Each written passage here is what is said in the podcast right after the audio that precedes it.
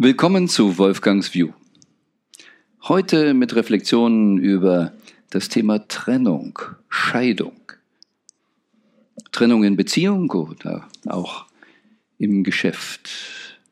Aber Trennung mehrheitlich im Sinne Trennung von Menschen gedacht. Nun, ich habe sehr praktische Erfahrung in Scheidung. Ich war äh, mit meiner Frau Rebecca 18 Jahre verheiratet und dann haben wir uns getrennt.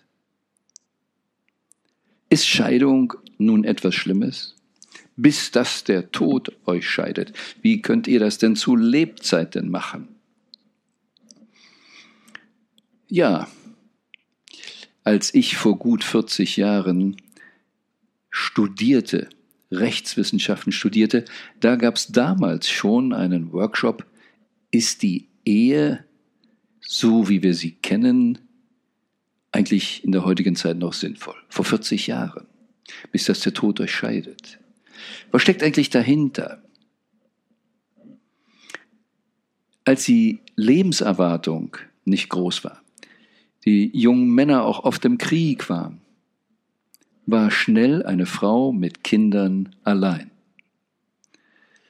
Und dieses, bis der Tod euch scheidet in guten und schlechten Zeiten, war die Verpflichtung, nicht in erster Linie zusammen zu bleiben, das war das Resultat eigentlich daraus, sondern es ging darum, jemanden nicht hängen zu lassen, sondern weil speziell auch die Frauen alleine nicht überleben konnten, dann sehr oft in jenen Kulturen wirklich dafür zu sorgen. Und nicht einfach, wenn es knapp ist, dann nehme ich es nur für mich und lasse den anderen hängen. Also es ging eigentlich um eine ganz andere Kultur. Daher kommt auch, dass es Religionen gibt, wo ein Mann mehrere Frauen haben darf. Das klingt heute so nach Überfluss. Ja, was ist denn das? Nun, äh, wer viele Frauen haben will, muss ja nicht heiraten, aber es gibt kein Gesetz, dass man mit mehreren Frauen nicht zusammenleben darf. Aber das Gesetz, dass man mehrere Frauen haben darf, stammt eben aus der Zeit. Wenn die Frau sich nicht alleine versorgen konnte mit den jungen Kindern, ähm, das nicht alles selber machen konnte, dann durfte und das war vielleicht auch mal dann der Bruder, jemand aus der Familie, dann durfte jemand anders sagen, okay, du kannst jetzt auch noch zu mir kommen, obwohl ich schon verheiratet bin und wir versorgen dich. Es war also die Idee einer Versorgung. Und daraus gab dann sich eine Limitierung nicht nur von einer Zahl, sondern es wurde dann auch ganz klar gesagt, du darfst nur so viele Frauen dazu nehmen, wie du auch wirklich richtig versorgen kannst. Also nicht einfach, wie wir es so manchmal so, ah, es geht darum, ähm, viel, ähm, wie sagen wir, sexuellen Austausch zu haben. Das hatten wir viel mehr in Deutschland in unseren jüngeren Jahren hier, wenn es die Kommunen gab, ähm, wo es Osho äh, Ideen gab, freie Sexualität, da sind wir eigentlich heute viel mehr erst. Früher waren viele Dinge eben wirklich sinnvoll gemacht, gar nicht so willkürlich. Denn in den alten Zeiten, wenn es um Willkür ging, da machte man sich doch gar keine Gedanken um Gesetze. Interessant ist auch in diesem Kontext schnell noch erwähnt, wenn es hieß in den brutalen Zeiten Auge um Auge, Zahn um Zahn, wird heute schnell so interpretiert, boah, du haust mich, ich hau ich auch einen drauf. Ich habe mal gehört, nun ich war nicht damals dabei, aber es klingt für mich sehr plausibel, Auge um Auge, Zahn um Zahn war eine Limitierung, eine Begrenzung. Weil, wenn früher jemand einem ein Auge ausgeschlagen hat, dann war man wütend, dann kamen sie alle aus der Familie und haben den anderen umgebracht. Ein Zahn ausgeschlagen und alle waren wütend, wer hast du es uns getan? Und haben ihn vielleicht auch umgebracht. Das heißt, Auge um Auge, Zahn um Zahn bedeutete, wenn du das tust, darfst du nicht mehr tun als das.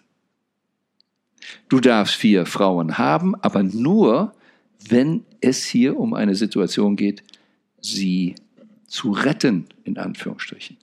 Ein wirklich auch würdiges Leben zu organisieren. Auch das steckt da drin.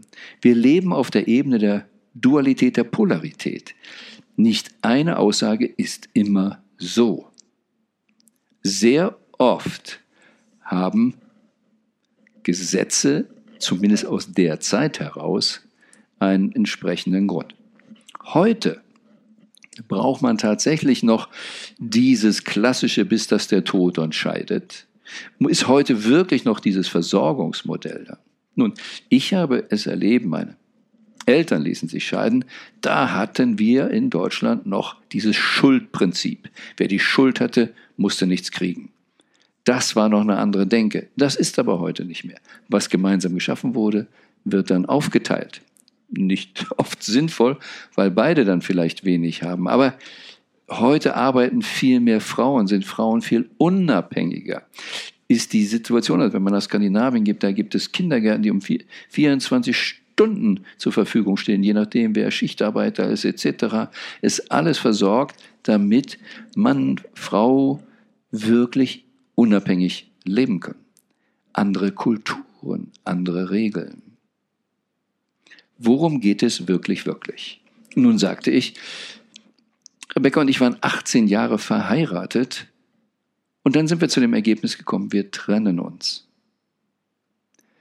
Mein Vater konnte es nicht verstehen.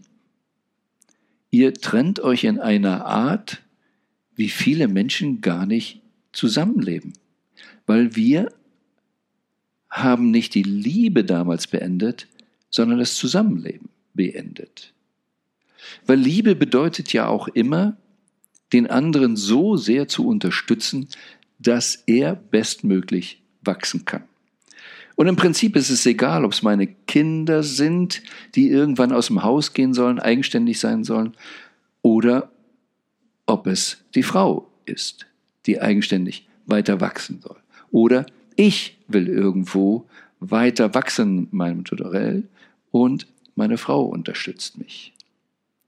Wir haben, nachdem wir entschieden haben, uns zu trennen, nicht zusammen zu leben, drei Wochen Urlaub gemacht. Wir haben bilanziert. Wir haben alles Schöne der Beziehung nochmal äh, Revue passieren lassen und haben wirklich eine Zeremonie der Beendigung gemacht. Für uns war es nicht gleich wichtig, äh, zum Scheidungsrichter zu laufen, weil für uns war dieser formale Akt sekundär. Und dann war es spannend, dass manche Leute uns dann gesehen haben, als einer von uns anfing, einen anderen Partner zu haben. Und das Logische war natürlich, man betrügt. Wieso ist es überhaupt Betrug? Keiner weiß genau, was besprochen ist. Oft ist es in Beziehungen nicht besprochen. Es wird dann einfach immer angenommen, wenn einer dann einen Seitensprung hat, ist es gleich Betrug. Vielleicht ist es vielmehr Selbstbetrug. Abgesehen davon, warum passiert das? Hat ja meistens dann irgendwelche Gründe. Und es kann sein, dass der Partner, der nicht fremdgegangen ist, viel ursächlicher dafür ist. Derjenige, der fremd geht, kann sogar auch Opfer sein. Aber da wollen wir jetzt nicht einsteigen, sondern einfach immer wie die Bewertung. Und in unserem Fall passierte das auch. Und ähm, als ich das so zu hören kriegte, ähm, waren wir gerade kurz vor einem großen Event. Ähm, wir waren tausend Leute im Saal und normalerweise hielt ich dann abends eine sehr besinnliche Rede, damit die Menschen was äh, über Nacht auch reflektieren können. Und ich schmiss dann meine vorbereitete Rede weg und ging dann auf die Bühne. Und es war verschiedene Sprachen, da gab es auch eine Dolmetscherkabine. Und erzählte dann, griff dieses Thema auf, dass ich gehört habe, dass manche Menschen ähm, über mich oder meine Frau dies und jenes denken. Und es ist interessant, womit ihr euch beschäftigt, aber keiner hat mich je gefragt. Ihr fantasiert etwas. Wo macht ihr das noch im Leben? Und dann habe ich sie aufgeklärt, wie wir uns getrennt haben und dies. Und meine Frau war bei der Veranstaltung im Saal. Und ich bat sie aufzustehen und konnte mich von der Bühne über die vielen Jahre, die wir zusammen verbracht haben, bedanken.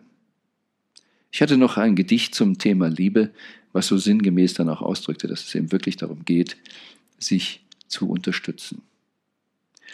Und es ist ein Problem heute, dass wir Beziehung eben so auch immer leben, du musst mich glücklich machen. Die Beziehung ist idealerweise dazu da, dass wir wachsen und jeder in seine Kraft, jeder hat seine eigene Seele, die wachsen soll. Und nicht, dass wir uns hier aus Abhängigkeit zusammenfinden. Aber viele Beziehungen sind so, dass sie aus Neediness, aus, aus Mangel zusammenkommen. Und keiner traut sich dann richtig zu wachsen. Und ich habe schon mal in einem Kontext gesagt, das ist wie das Stockholm-Syndrom. Für die, die nicht wissen, was das Stockholm-Syndrom ist, in Stockholm gab es mal ähm, eine Situation, wo Geiselnehmer eine Gruppe Geiseln hatten und es zog sich etwas länger hin und die Geiseln fingen dann an, mit den Geiselnehmern zu sympathisieren, weil sie im selben Raum waren, in derselben Gefahr waren, was jetzt von außen passieren könnte. Das heißt, Geiselnehmer und die Geisel selbst kamen sich näher. Und so sind manche Beziehungen. Einer unterdrückt den anderen und das ist die Form von Sympathie. Keiner von beiden traut sich in die Kraft zu gehen. Der eine zieht nur die Kraft, weil er den anderen runterdrückt. Also das ist nicht unbedingt ein Traum, so zu leben. Beziehung sollte dazu dienen, wechselseitig sich in die Kraft zu bringen. Und aus unserer Definition damals und für uns heute noch, es geht darum, den anderen, wenn man ihn liebt, so sehr zu unterstützen, auch wenn er weitergehen muss, weggehen muss, wie Kinder, die aber heute teilweise auch geklammert werden. Und es ist so wichtig, dass man sich traut, Konflikte anzusprechen. Wenn man sie runterschluckt, läuft man Gefahr, sich selbst krank zu machen. Auf jeden Fall ist klar, man lebt nicht sein eigenes Leben. Aber je mehr ich dann fantasiere, wenn ich dieses sagen würde, würde das passieren, bin ich erstmal in Fantasie, lebe immer mehr in einer Illusion und traue mich dann auch nicht, diesen Konflikt hervorzurufen. Und damit programmiert man wieder, uh, wenn ein Konflikt käme, ich bin nicht in der Lage, ihn sinnvoll zu handeln. Und wenn ich mir das permanent programmiere, dann hat es nicht nur mit der Beziehung hier ein Problem, sondern dann kreiere ich auch noch weiter das Problem, was immer in der Zukunft an Konflikt, Problem kommt, ich werde es nicht handeln können. Und das ist das Schlimmste, was man sich antun kann. Für die, die es interessiert, Rebecca hat später ein Buch geschrieben und da kommt auch ein bisschen von unserer Geschichte drin vor. Die Prinzessin ist tot, es lebe die Königin. Und da ging es so Frauen 50. Also sehr interessanter Prozess. Es war für uns auch spannend, wie sich dann die Außenwelt verhält, wenn sich ein Paar trennt. Darf ich mit dem jetzt noch reden? Darf ich mit beiden befreundet sein? Faszinierend, welche Probleme und Fantasien sich so Menschen machen können. Also kann Rebekkas Buch Rebecca Berlin-Sonnenburg, die Prinzessin ist tot, es lebe die Königin, sehr empfehlen. Nun geht es mir jetzt hier nicht nur um die reine Beziehung, Kiste Betrennung, sondern im Business ist das auch so. Ich hatte das eben auch an meiner Alster, dass ich auch manche Konflikte nicht ansprechen konnte. Ich habe auch Leute viel zu lange gehalten, auch wenn sie nicht gut waren fürs Team. Überall haben wir das, wenn wir nicht zu unserer Wahrheit stehen können. Es gibt aber noch anderes, nicht, nicht nur von Menschen zu trennen, sondern ich selbst habe an der Alster, meinem Büro, Schwierigkeiten gehabt, mich von meinem ganzen Rödel zu trennen. Ich habe ja nun mehrere Jahre, insgesamt waren es 15 Jahre, etwas aufgebaut und dann wurde es mir zur Last. Und äh, ich wusste nicht, wie ich da rauskomme. Und dann habe ich über einen Headhunter ähm, noch Menschen gesucht, die meinen Platz einnehmen könnten. Und da ich ja nun eine Anwaltskanzlei hatte, eine Steuerberatungsgesellschaft und auch noch Finanzdienstleistung, habe ich nachher drei Leute gesucht, je Abteilung. Und über einen Headhunter und habe dann nochmal eine Million vergeigt. Es ging total in die Hose. Warum ging es in die Hose? Ähm, um das mal sehr krass zu sagen, auf energetischer Ebene hatte ich keine Chance, wie ich es damals gemacht habe, richtig zu machen. Ich hatte nicht genügend Bewusstsein dafür. Denn mich störte das, was ich da hatte. Für mich war es Ballast geworden. Ich habe realisiert, ich gehöre da nicht hin. Ein bisschen habe ich ja in dem Prozess, in dem Prozess im Buch Lieber die ganze Welt gegen mich als meine Seele geschrieben, warum ich da raus musste und dass es auch schwierig war. Aber jetzt habe ich einen Headhunter eingeschaltet, um Leute zu finden, und ich sage es jetzt mal ganz krass, die den Scheiß, den ich nicht mehr haben wollte, übernehmen. Und dadurch konnte ich keine Leute finden, energetisch, frequenzmäßig, die mit Begeisterung, mit ihrem Herzen das tragen wollten. Sondern ich suchte in Anführungsstrichen die Dummen, die meinen Ballast nehmen. Nicht, dass die Leute dumm waren, aber energetisch war es verkorkst. Und das konnte nicht gehen. Dann haben die drei sich auch untereinander eben auch schnell gestritten, weil es nicht eine einheitliche Führung gab. Die habe ich ja dann nicht mehr ausgeübt. Also so wichtig ist das, oder ich kann es an einem anderen Beispiel erinnern, wo ich jemandem helfen konnte, nachdem ich diese Erfahrung gemacht habe. Da hatte jemand über zehn Jahre ein Fitnessstudio. Er hatte da geheiratet, hat auch ein Kind bekommen und das Kind war jetzt schon relativ flügge in den zehn Jahren und er hatte jetzt vor, was anderes zu machen. Und hatte genau das Gefühl, das Fitnessstudio hindert ihn jetzt daran, die nächsten Schritte zu machen. Das Fitnessstudio war ein Klotz am Bein, mit der Familie die nächsten Schritte, mit seinem persönlichen Wachstum die nächsten Schritte zu machen. Und er fand keinen Käufer. Über einen langen Zeitraum keinen Käufer für ein Fitnessstudio. Geht denn das?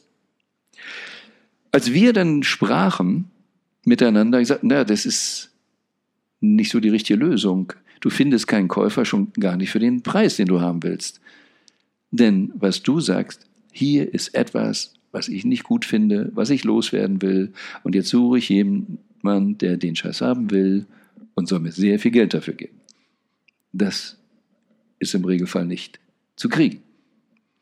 Und dann haben wir es energetisch ein bisschen umgeswitcht und gesagt, nun überleg mal, wie hast du angefangen? Warst du begeistert? Oh, das war toll und der erste Tag mit dem eigenen Fitnessstudio, die ersten Mitglieder, da war so viel Freude drin, da war so viel Stolz drin und da sind wir in diese Energien gegangen. Wir sind dann da reingegangen, dass dieses Fitnessstudio über Jahre, Jahrzehnt die Familie ernährt hat.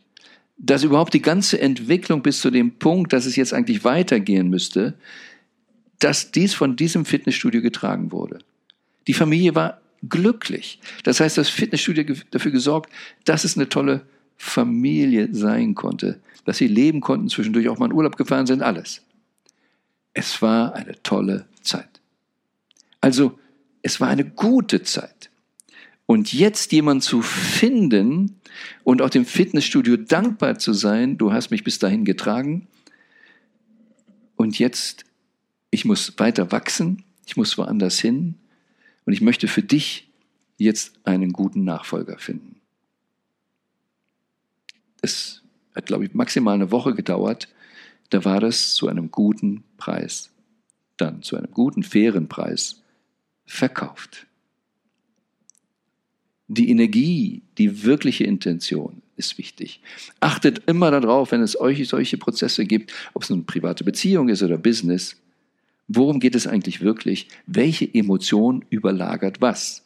Hier war dann die Klotz am Bein Emotion des Momentes so stark, dass zehn tolle Jahre weg waren. Das ist ja immer so, was wir auch sagen bei Trennungen. Sei nicht traurig, dass was endet. Freu dich, dass es war.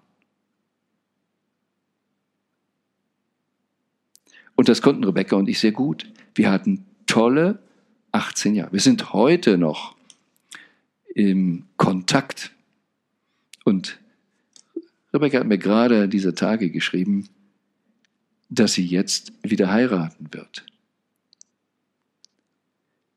Tolle Entwicklung, wenn wir uns von bestimmten Formalien, von alten Mustern lösen. Worum geht es wirklich, wirklich? Was überlagert was? Und dazu noch die kleine Episode, die ich in meinem Seelebuch geschildert habe. Ein Junge geht mit einem Blumenstrauß zu einem Mädchen und fragt sie, wollen wir miteinander gehen? Und sie sagt nein. Und der Junge geht freudenstrahlend weg. Seine Kumpels sagen, was ist mit dir dann los? Wolltest du sie nicht? Doch, wollte ich schon. Aber sie hat Nein gesagt. Ja, und warum strahlst du so? Du musst doch jetzt geknickt sein.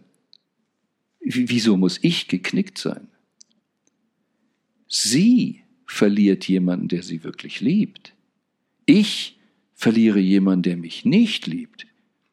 Also ich bin nicht in eine falsche Situation gegangen. Warum soll ich traurig sein? Sie müsste traurig sein. Ich kann weiter fröhlich sein. Und ist das nicht wirklich, wirklich wahr? Also ich wünsche euch Klarheit, dass ihr Beziehungen habt, bei denen die Seele wachsen kann und blühen kann, gute wechselseitige Unterstützung ist. Und Unterstützung heißt auch manchmal wieder aus dem Hochmut runterzuholen. Mal runterzuholen, mal aufzubauen. Aber dass die Seele wirklich wachsen kann. Das wünsche ich euch. Was immer es ist, privat, Business. Ich wünsche, dass dein Bewusstsein sich erweitert und dass du wächst. Gute Zeit.